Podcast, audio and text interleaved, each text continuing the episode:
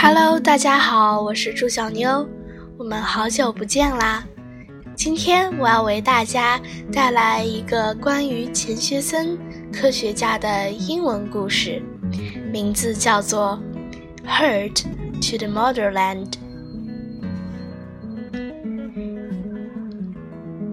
In the autumn of 1955 a big ship took a Chinese man across the Pacific Ocean and back to China.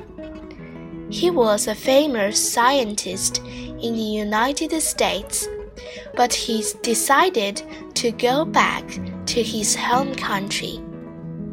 He was Qian Xuesen, the father of China's space program. Qian was in a Chinese student who lived abroad. He studied rocketry in the US.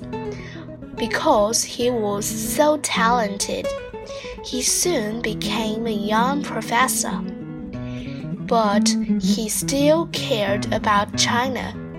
After the founding of New China, he wanted to give up his high salary and return.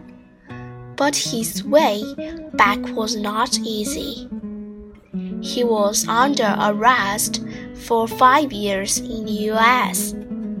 Finally, he came back to China under the help of Premier Zhou Enlai.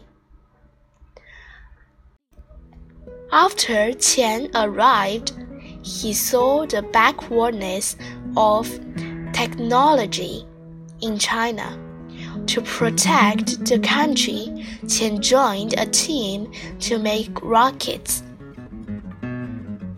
It was very hard. In the 1950s, few people in China had knowledge about this. Qian and his team had to work on their own. In 1964, they launched China's first atomic bomb. Then in 1970, they launched the first man made satellite. Their hard work made our country safer. Qian's work also led to the successes of China's first manned spacecraft in 20. 03。